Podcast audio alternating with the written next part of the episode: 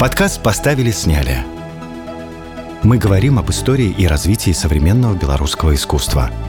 Кино, музыки, театра, фотографии. Слушайте нас на подкаст-платформах. Обсуждайте выпуски в наших аккаунтах в соцсетях. Все ссылки в описании каждого эпизода. Эпідэмія бігбіту тым часам набывала ценне шалёныя маштабы. Такіх бэндаў тады было калі не сотні, дык многія многія дзясяткі. Англійскай мовай большасць спевакоў валодала, мякка кажучы слаба. Вялікага кантролю за тым, што гучала са сцэны практычна не было. Рок-канцэрты ў зале філармоніі і нават у тэатры оперы і балета здаюцца цяпер нечым неверагодным. Апрача мінска другім па значнасці ў сэнсе рок-н-ролу была горадня.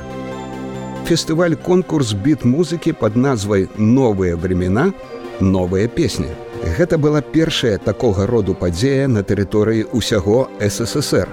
А да правядзення славутага рок-фэсту ў вудстаку заставаліся яшчэ амаль паўтара гады. Добры дзень. У эфіры другі сезон падкаста паставілі снялі і Дмітрый Падбярэцкі з цыклам расповядаў пра беларускую музыку. Сёння мы пагаворым пра першыя біт-фестывалі ў мінску. Доўгі час многія аматары беларускай папулярнай музыкі лічылі, што яе пачаткі зараджэнне неабходна пачынаць адлічваць ад 1969 года, калі пра сябе галосна заявіў калектыў пад назвай лявоны, які пазней прыняў назву песняры.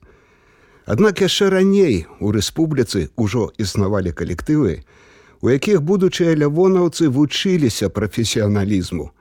І менавіта пра тыя каманды сённяшні расповед. Такім чынам, у другой палове 60-х безумоўным лідарам айчыннай біт-музыкі, так на той час называлі рок-н-рол, быў студэнцкі калектыў мінскага радыотэхнічнага інстытута, под назвай алгаритмы.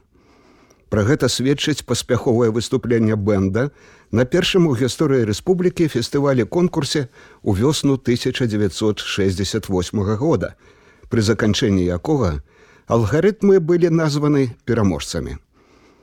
Наогул тым годам узнікнення так званых электрагітарных калектываў набыло ці не шалёны характар. Такое ўражанне, што ў сталіцы ды многіх іншых гарадах, не было аніводнага жыллёвага кварталу, не кажучы ўжо пра палацы культуры, інстытуты, дзяржаўнай установы, дзе б не існавалі ўласныя калектывы, многія з якіх трымаліся пры жыцці праз дапамогу прафсаюзных, камсамольскіх ды іншых структур.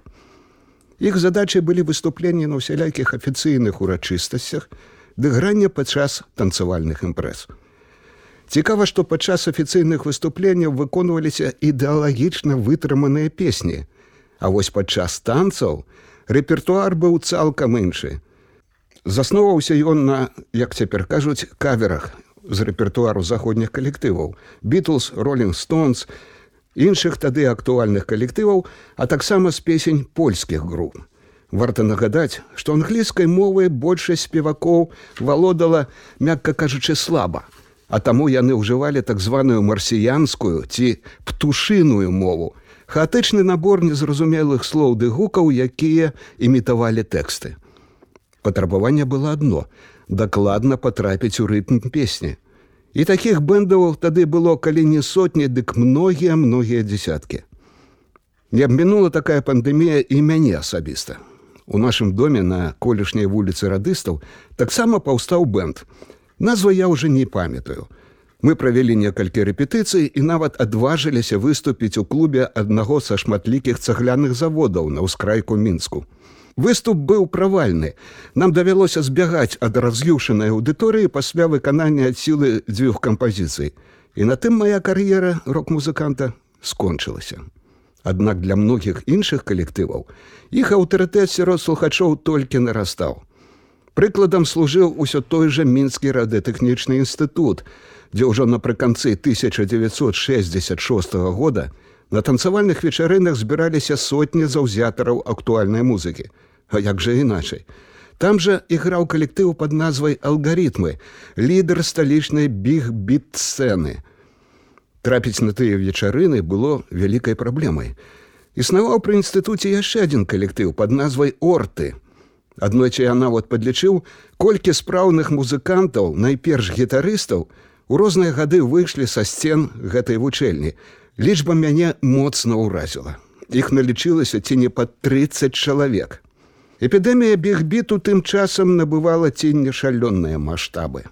Так, тады часта праводзіліся шматлікія агляды мастацкай самадзейнасці, але яны збольшага мелі лакальны характар. А вось самадзейныя алгарытмы карысталіся цалкам заслужаным аўтарытэтам ва ўсім горадзе і нават у асяроддзі музыкантаў прафесіяналаў. Вы можете сабе ўявіць, што на рэпетыцыі калектыву часта прыходзілі і Юрый Антонаў, які ў той час працаваў у мінску, Владимир Мулямін, Валянцін Бадзяраў, аднойчы нават завіталі музыканты ансамбля пающыя гітары. Прыходзілі музыканты, якія праз пэўны час сталі зоркамі беларускай музыкі, як прыкладам Валерый Дайнека. Не магу не прывесці ягоную думку. Яны, алгарытмы, я думаю, былі перадавой групай на той час, вызначаліся блюзавай і рокавай скіраванасцю. Усё самае лепшае, што з'яўлялася, яны адразу ж гралі. Што яшчэ спрыяла папулярнасці алгарытмаў? Шмат у чым апаратура, дэфіцытная ў тыя гады рэч. Але ж каму, як не радыятэхнікам было распрацоўваць узмацняльнікі ў гуку. Владимир Янголь быў вядучым майстром у гэтай справе, а таму алгарытмы гучалі па-сапраўднаму фірмова. Яшчэ ў 1966 годзе група правяла сваю першую сесію гуказапісу і зафіксаваныя на магнітафонную стужку творы шмат часу потым гучалі ў інстытуцкіх калідорах падчас перапынкаў. Што яшчэ цікава. Большасць удзельнікаў такіх самадзейных калектываў не мела музычнай адукацыі, не ведала нот, а проста здымала пачутае на слых для ўласных патрэб.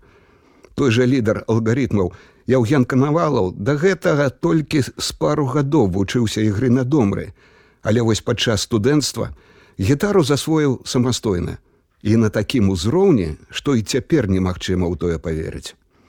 У той час справа з фірмовымі інструментамі таксама складывалася фатальна. Набыць іх можна было зрэць час праз крамы, вырабы германскай дэмакратычнай рэспублікі Чехславакія толькі за шалёныя грошы. Каштавалі яны прыкладна як дзве месячныя зарплаты. Альбо гітары набываліся ў замежных гастралёраў, найперш у музыкантаў з Югославіі, прыблізна за тыя ж сумы. А таму большасць музыкантаў майстравалі гітары самі, ужываючы ў якасці гуказдымальнікаў элементы трубак тэлефонаў аўтаматаў, якія руйнаваліся проста бязлітасна, а ў якасці ўзмацняльнікаў выкарыстоўвалі радыёлы айчыннай вытворчасці крыгу пазней апаратуру для агучвання кінастужак. Зараз паслухаем фрагмент песні групы Beatles Dry Майка у выкананні беларускіх музыкаў. На жаль, не магу назваць гэты калектыў, а запіс, напэўна, паходзіць з самага канца 60-х гадоў мінулага стагоддзя.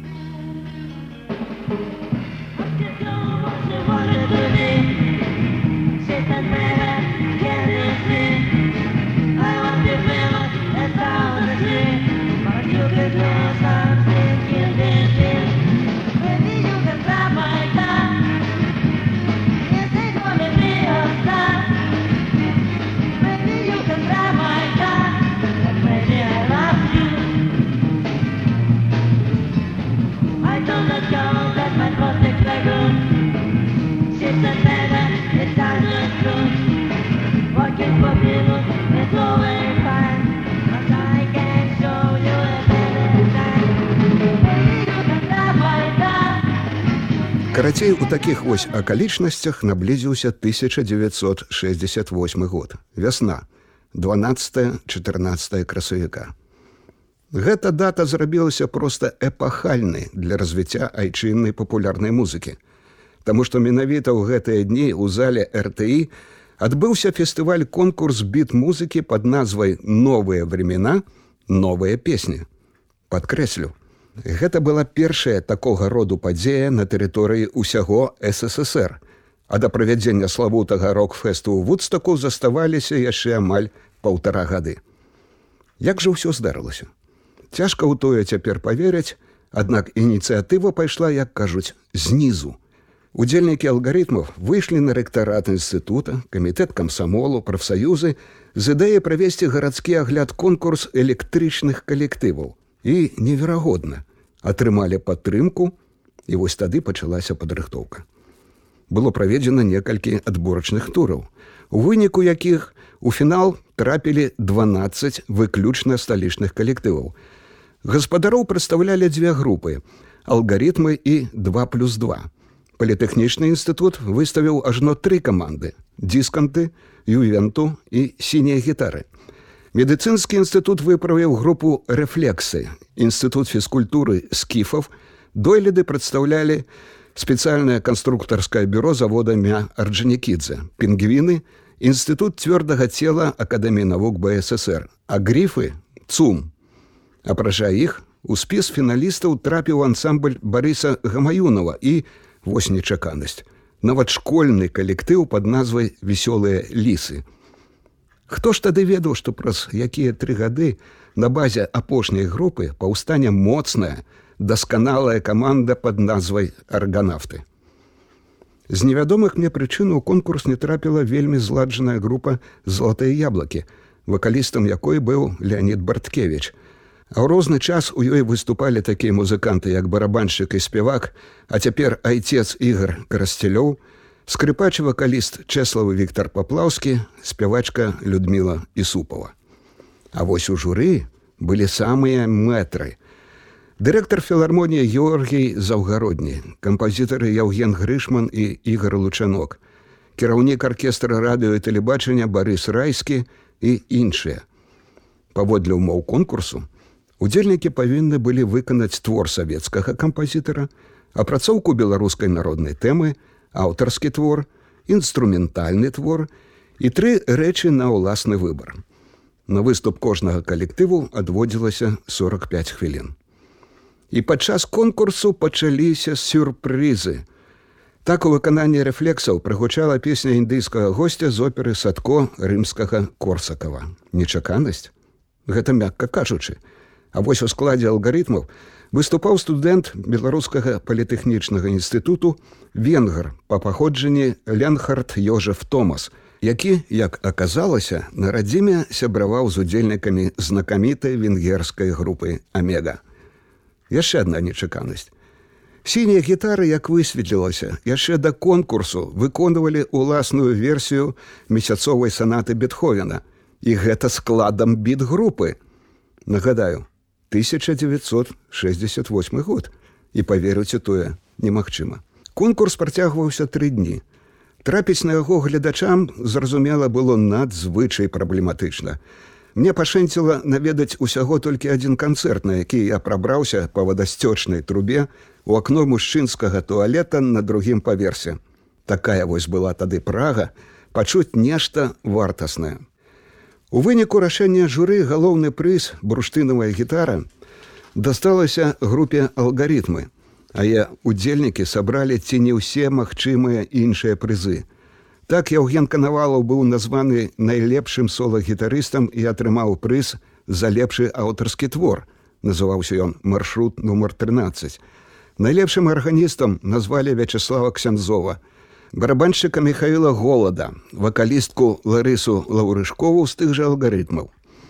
Конкурс сярод вакалістаў выйграў юрый ражаў пінгвіны а сярод рытм гітарыстаў быў адзначаны олег герасеменко грифы варта сказаць што ген канавалаў быў сапраўдным лідарам алгарытмаў.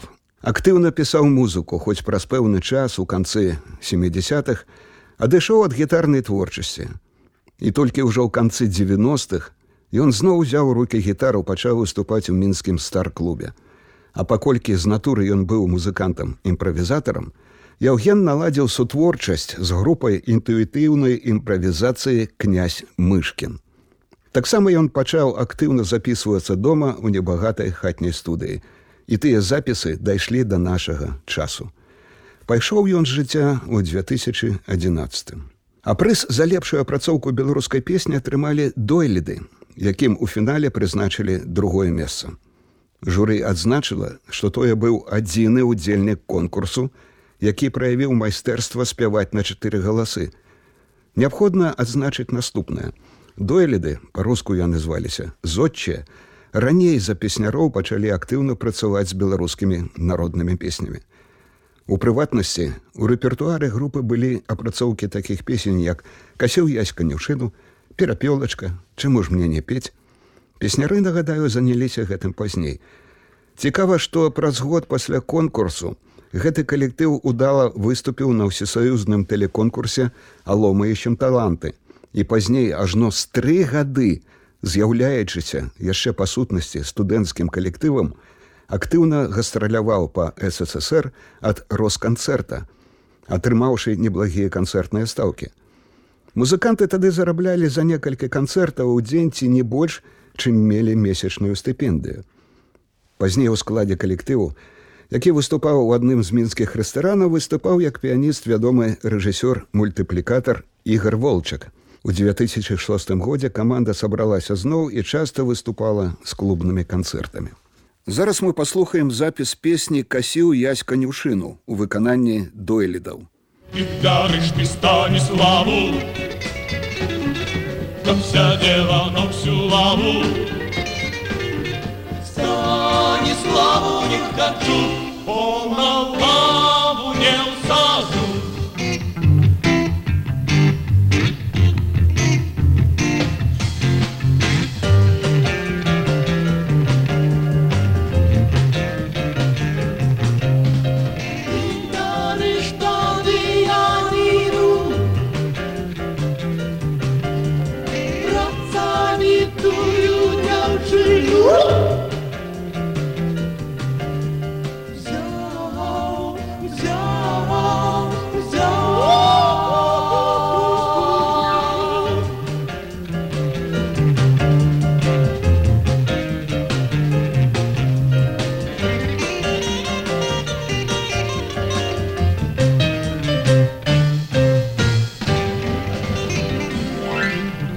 датычыць алгарытмаў, дык гэты калектыў упершыню ў гісторыі Беларусі здзейсніў яшчэ ў 1967 годзе амаль два усесаюзныя туры, даўшы у Сібіры больш за 30 канцэртаў, а таксама выступаў у краінах Прыбалтакі, у Грузіі. Там жа ўжо обнаўлённым складзе алгарытмы гастралявалі яшчэ раз у 1969 годзе. А вось менеджерам групы, ужываючы сучасную тэрміналогію, тады выступаў вядомы ў будучыні журналіст Яўген Будзінас. Цягам трох дзён у актавай зале РТІ працавала здымачная група Беларусьфільма, фіксуючы на кінастужку незвычайную для рэспублікі падзею. Калі не памыляюся рэжысёрам 10хвіліннай дакументальнай стужкі выступаў Ігар Гаско, аператарам быў Эдуард Гайдук.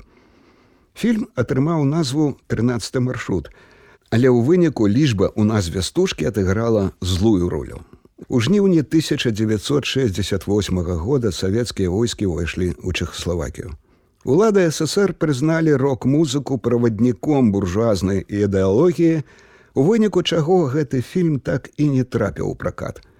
Дайшло нават да таго, што ўсе заходныя матэрыялы былі знішчаны. Адно што у Эдуарда Гайдука ацалела толькі адна копія, якая праз шмат гадоў трапіла ў інтэрнэт у рэстаўраванай версіі. Пра гэты фільм кінаэксперт Ірына Дзям'янова распавядала ў першым сезоне падкасту паставілі снялі. Гэта дзявятае выданне музыка в дакументальным кіно Беларусі. Галаса сталеця і вы адшукаеце яе на спасылках, якія маюцца ў шапцы кожнай пляцоўкі, на якой вы нас слухаеце. Вядома таксама, што ўсе канцэрты конкурсу пісаліся на магнітафонную стужку. Пазней гэтыя запісы гучалі праз інстытуцкае радыё, але да нашага часу яны на вялікі жаль не дайшлі. Калі ж падводзяць вынікі першага ў гісторыі Беларусі фестывалю конкурсу, дык неабходна падкрэсліць наступнае. Ён не толькі пазначыў высокі выканальніцкі ўзровень айчынных, так бы мовіць, самадзейных музыкантаў, але і вывеў неўзабаве на прафесійную сцэну многіх з яго удзельнікаў. Гэта геннадзь старыкаў, будучы гітарыст ансамбля верасы. Піяніст Андрей Гідгарц і Андрей Шпянёў, нацыянальны канцэртны аркестр Беларусі. Пазней гітарыст Владзімир Угольнік. У складзе сініх гітар вакалістам выступаў Анатоль Кашапараў. Безумоўна, тут было б да месца змясціць сведчанне ўдзельнікаў конкурсу. Ды час няўмольны Прынамсі з тых музыкантаў, якіх я асабіста ведаў, практычна анікога пры жыцці не засталося. Тым не менш Віктор Сямашка, колішні ўдзельнік групы князь мышкін, у сваіх публікацыях пра конкурс глядзіце часопіс мастацтва нумары 1 і 3 за 2021 год, прыводзіць шмат выказванняў удзельнікаў фестывалю, які ён сабраў для цыклу праграм на радыё Юністар, а таксама сведчанні зайчыннай прэсы. Фрагменты публікацыі Віктора я выкарыстоўваў вышэй, за што яму вельмі удзячны.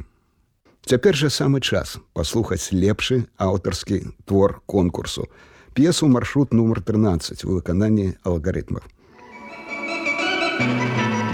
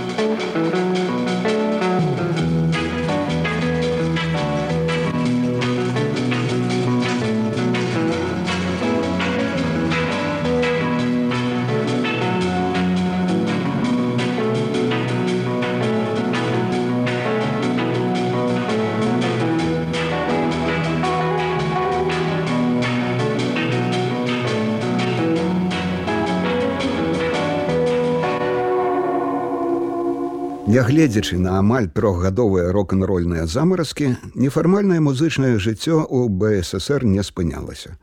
Ужо да 1971 года усесаюзнае прызнанне атрымалі песняры.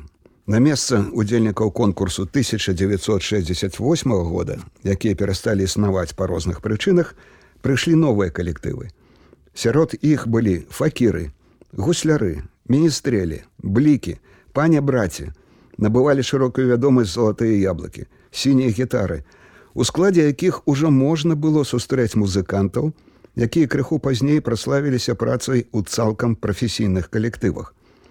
У складзе гэтых калектываў усё часцей пачалі з'яўляцца выканаўцы з добрай музычнай адукацыі. Так прыкладам у квартэце міністрелі выступалі валерій дайнека ды Барыс Бернштейн, а таксама на той час 13гадовы валянцін пучынскі у будучыні асноўны аўтар рэпертуару групы сузор'я асноўнае ж музычнае жыццё веравала ў памяшканнях дамоў культуры шматлікіх цагельных заводаў іншых устаноў культуры у цёплы час на адкрытых верандах. Таких пляцовак было дастаткова шмат. Тыя кропкі дзе выступалі гэтыя калектывы у асяродку музыкаў мелі часам экзатычныя назвы Так прыкладам пляцоўка ў цяперашнім парку 50годдзя кастрычніка мела назву карчі. Дом культуры першай цагельні быў вядомы як біржа. Чацвёртай чацвёрка. Кірпічы, памяшкання цяперашняга маладзёжнага тэатра эстрады, дзе часта адбываліся развітанні з памерлымі, пасля якіх ладзіліся танцы. Музыканты называлі морг клуб абутковай фабрыкі луч на цяперашняй нямізе называўся здаецца доскі часам адбываліся наогул неверагодныя рэчы. І калі выступленні рок-калектываў у будынку кансерваторыі падчас правядзення розных капуснікаў ды святочных вечароў былі з'явай цалкам звычайны дык вось рок-канцэрты ў зале філармоніі і нават калі не памыляйся у тэатры оперы і балета здаюцца цяпер нечым неверагодным У падкасце паставілі снялі Дмітрый Падбярэцкі. Сёння мы гаворым пра першыя фестывалі біт-музыкі ў Беларусі.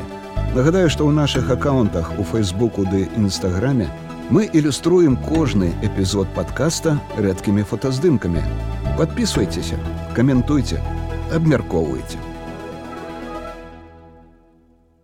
Верасень 1969 года быў пазначаны выхадам на шырокую арэну ансамблю песняры у рэпертуары якога з'явіліся апрацоўкі беларускіх народных песень, некаторыя з якіх ужо гучалі раней у выкананні самадзейных калектываў, а таксама некаторыя іх удзельнікі Леонид Барткевич, Анатоль Кашапару. Тым не менш, дзякуючы пастаяннай практыцы, Усё большым навыкам рабіць аранжаванні самадзейныя калектывы таксама прыкметна павышалі ўзровень. Варта адзначыць і тое, што вялікага кантролю за тым, што гучала са сцэны практычна не было. Хіба што падчас танцавальных вечарын гучаў адзін рэпертуар, які пастаянна абнаўляўся. У асноўным гэта былі каверы песень замежных калектываў, А вось на вяселлях, таксама крыніцах заробку, групы выконвалі блізкія асноўнаму кантынгенту творы. Пры гэтым жаданне мець уласныя калектыву ў кіраўніцтва рознымі дамамі культуры толькі павялічвалася. Усё часцей гэтыя калектывы запрашаліся на радыо і тэлебачанне. Найбольш у гэтым сэнсе шанцавала залатым яблыкам. Ужо хоць бы з той прычыны, што ў свой час Леонид Барткевич часта там бываў як удзельнік хору хлопчыкаў, а бацька Андрэя Гідгарца быў на той час дырэктарам тэатра оперы і балета. Праўда, каб патрапіць у эфір, калектыў амаль абавязкова павінен быў мець за плячыма альбо лаўрэацкае званне, на якім з конкурсаў, альбо хоць бы які дыплом. Апрача грання на танцах да вяселлях на мяжы 60-х і 70-х музыкантаў пачалі запрашаць для выступленняў на сустрэчах савецкай замежнай моладзі. Вось на іх ад калектыву патрабавалі ў першую чаргу выконваць сусветныя хіты, а яшчэ дазвалялі паліць у памяшканнях ды ўжываць алкагольныя напоі. Хоць за паводзінамі артыстаў, канешне ж, пільна сачылі ды прыслухваліся да гутарак з замежнікамі, для якіх клас беларускіх бэндаў часта быў шчырым адкрыццём. У тыя часы на рок-сцэне з'явілася яшчэ адна знакавая асоба. Гэта быў навучэнец сувораўскай вучэльні Александр Ціханович, які ў музычным асяродку атрымаў мянушку тырда з-за таго, што асноўным ягоным інструментам была туба за асаблівыя манеры на ёй выканання, а таксама кантрабас. Ужо ў тым жа 1968 ён вырашыў займець электрычную бас-гітару і уклаўшы ў гэта вялізныя грошы такі займеў інструмент. Гэта дазволіла яму праз пэўны час, увайсці ў склад групы факіры. Апрача мінска другім па значнасці ў сэнсе рок-н-ролу была горадня. Гэтаму спрыяла блізкасць польскай мяжы і магчымасць рэгулярна глядзець музычныя праграмы польскага тэлебачання. Там у 1965 годзе паўстала група гарадняня, піяністам якой быў уладзімир кандрусевич які праз пэўны час паступіў у белдзярж кансерваторыю па класе фортапіяна і пазней скончыў яе другі раз ужо па класе кампазіцыі яўгена глебова у 1969 ён ужо студэнтаў под назвай паня браце сабраў мінску калектыў які шмат у чым мог прэтэндаваць на вызначэнне супергрупа апрача лідар вакаліста ды бас-гітарыста Да кандрусевіча далучыліся гітарыст Уладзімир Угольнік, піяніст Андрей Гідгарц, барабаншчык Віталь Раманаў. Усе яны мелі спецыяльную музычную адукацыю, а таму пачуваліся ў музыцы як рыбы ў вадзе. У іх не было аніякіх праблем, што са здымам пачутых новых твораў, што з аранжаваннем уласных песень. Даходзіла да таго, што некаторыя альбомныя праграмы замежных рок-груп, выконваліся цалкам часам наогул без рэпетыцый. Пэўнай фішкай каманды было і тое, што апрача ўласных песень на рускай мове, гучалі альбо загранічныя творы, альбо ўласныя апрацоўкі беларускага фальклору. Апошнія яны знаходзілі ў фальклорных зборніках ці раз-пораз нават самі записывалі ў вёсках. Адзіным рускамоўным выключэннем былі ўласныя пераклады тэкстаў заходніх хітоў Владзімірам Кандрусевічым. Пры гэтым аўтарскія песні Кандрусевіча пераважна лірычнай скіраванасці карысталіся ў слухачоў вялікай папулярнасцю. І вось настаў 1971 год. Беларускія ўлады тлумілі сабе галаву, як і што рабіць з маладзёжным музычным рухам, які працягваў пашырацца. Зноў працытую Віктора Сямашку, які ў свой час запісаў гутарку з Владзімірам Кандрусевічам. Музыкант выступіў з прапановай правесці ў мінску новы фэст. Цытую. Пры ЦК камсамола стварылі творчую групу, сабралі ад кожнай ВНУ найбольш яркіх прадстаўнікоў. Ад кансерваторыі накіравалі мяне. Кожны прапановаў правесці нейкія мерапрыемствы. Я кажу, давайте зробім фестываль бітмузыкі. Ідэю прынялі, але арганізацыя, аднак далася вельмі цяжка. трэба было пераадолець мноста ідэалагічных і бюрократычных бар'ераў. Тым не менш яго прапанова ўсё ж дайшла да скутку. Вырашана было правесці агляд 27-28 красавіка ўсё ў той жа зале РТІ под назвай гарадскі фестываль вакальна-інструментальных ансамбляў ВНУ. Нягледзячы на адсутнасць у назве слова біт, канцэрты, як і тры гады таму выклікалі ажыятажную зацікаўленасць. Паводле ўспамінаў кандрусевіча назіралася і тое, што некаторыя маладыя людзі забіраліся на дах будынка па пажарнай лесвіцы, спускаліся на паддашак і глядзелі ды слухали канцэрты праз вентыляцыю. Галовы фанатаў можна было пабачыць са сцэны. У рэгламенце фестывалю адбыліся некаторыя змяненні. Так кожны ансамбль павінен быў выканаць камсамольскую песню. Пасля адбораў у мінскіх ВНУ у фінальную частку адабраліся сем калектываў. Да нашых дзён дайшла прыналежнасць некаторых з іх. Гэта былі віа з інстытута замежных моў, тэхналагічнага інстытута, інстытута механізацыі сельскай гаспадаркі, які прадставіў апрацоўку беларускай песні туман і дзве песні з рэпертуару венгерскай рок-групы Амега. Але ў цэлым, як пазней засведчыў Владимир Кандрусевич, сярод удзельнікаў практычна не было за выключэннем арганавтаў арыгінальных цікавых адкрыўчых калектываў. У складзе журы, апрача Михаила Фінберга, кампазітар Сергея Картэса, былі прадстаўнікі прафсаюзаў ды камсамола, а таксама сам Кандрусевич, гітарысты Владимир Угольнік і Яўген Канавалаў. Ацэнкам апошніх можна было смела давяраць, хоць і асабістая прыхільнасць Михаила Фінберга да арганавтаў, які на той час нараўне з песнярамі мелі камплект сучаснай венгерскай гукавой апаратуры бік, што дапамагала калектыву дасягаць якаснага гучання, таксама адыграла сваю ролю. Першакурснікі фізфака БДУ на чале з Владимиром Спіридовичем, лідарам даўніх вясёлых ліс, поруч з яго аўтарскімі песнямі і каверамі, неверагодна гучалі перапеву мінчан твораў з рэпертуару біджис, выконвалі уласнае аранжаванне беларускіх народных песень. Дарэчы, адрозна ад рэшты удзельнікаў калектыву, ягоны лідар не меў музычнай адукацыі.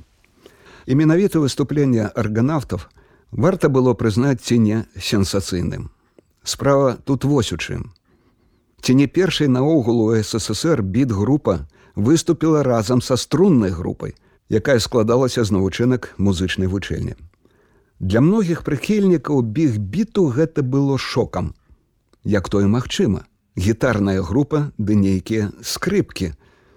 Тым не менш падабраны склад музыкантаў дазваляў арганавтам спяваць на чатыры галасы і нават выканаць уласную версію славутай авы Марыі Шуберта.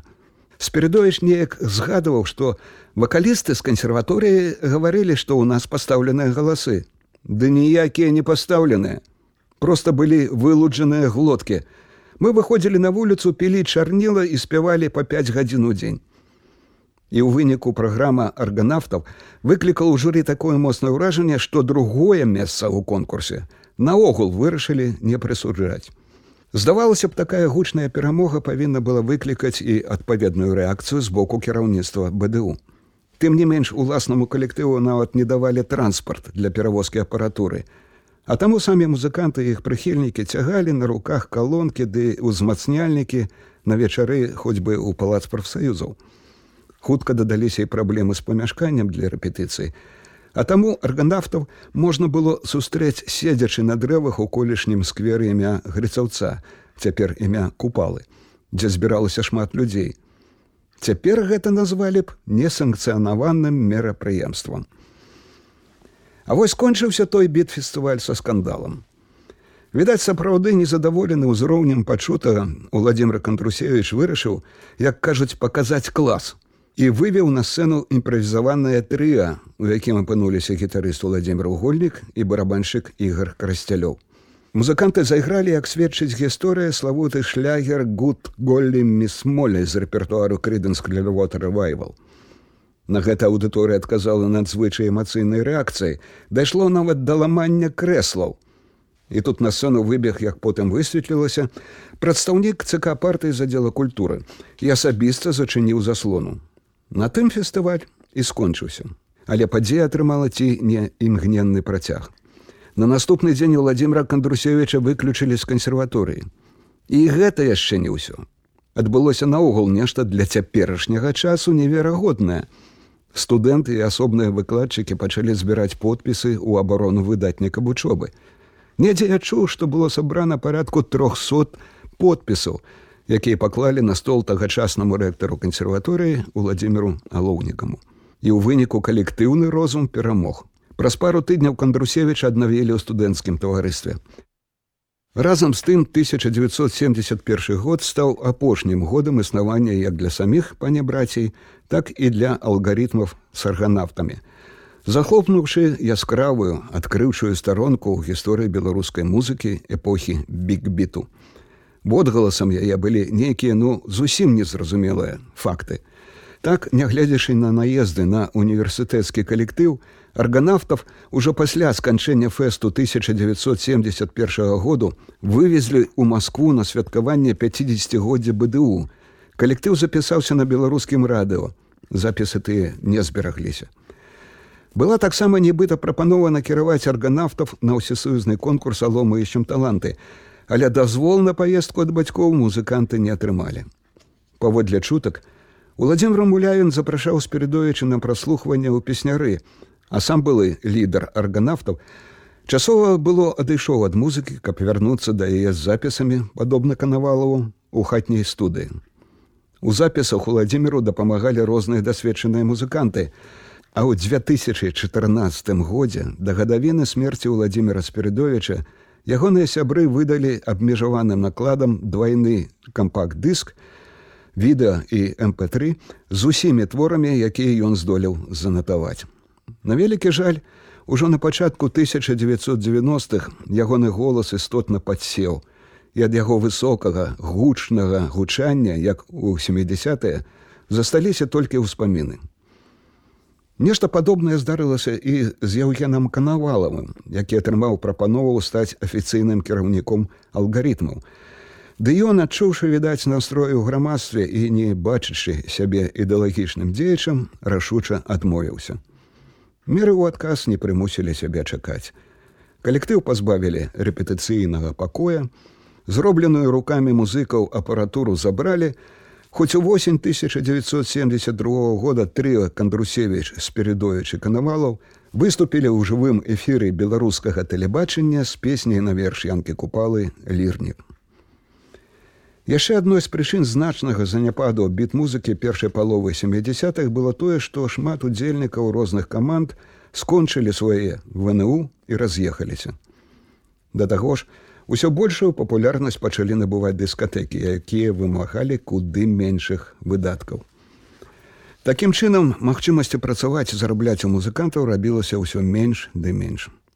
Ансамбль панябраці праіснаваў толькі два гады, паказаўшы, што і ў складаных умовах савецкай рэальнасці можна было быць і сапраўднымі зоркамі папулярнай музыкі і ствараць якасны, нават узорны рэпертуар. З усяго таго, што адбылося ў 1968-71 годах, можна зрабіць наступныя высновы.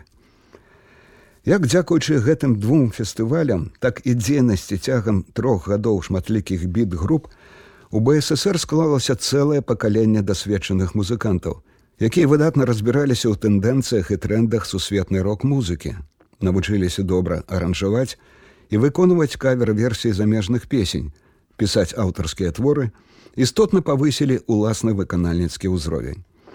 Усё гэта разам паспрыяла выхаду ўжо на прафесійную сцэну значнай колькасці падрыхтаванай для выступленняў на ёй музыкантаў. Так што высілкі арганізатараў, і удзельнікаў двух мінскіх бітфэстаў не спрацавалі ўпустую, а далі добры плён. У падкасці паставілі снялі, з вами быў Дмітрый Падбярэзкі.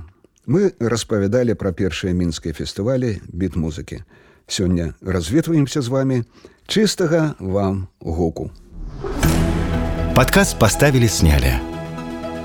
Мы говорим об истории и развитии современного белорусского искусства – кино, музыки, театра, фотографии. Слушайте нас на подкаст-платформах, обсуждайте выпуски в наших аккаунтах в соцсетях. Все ссылки в описании каждого эпизода –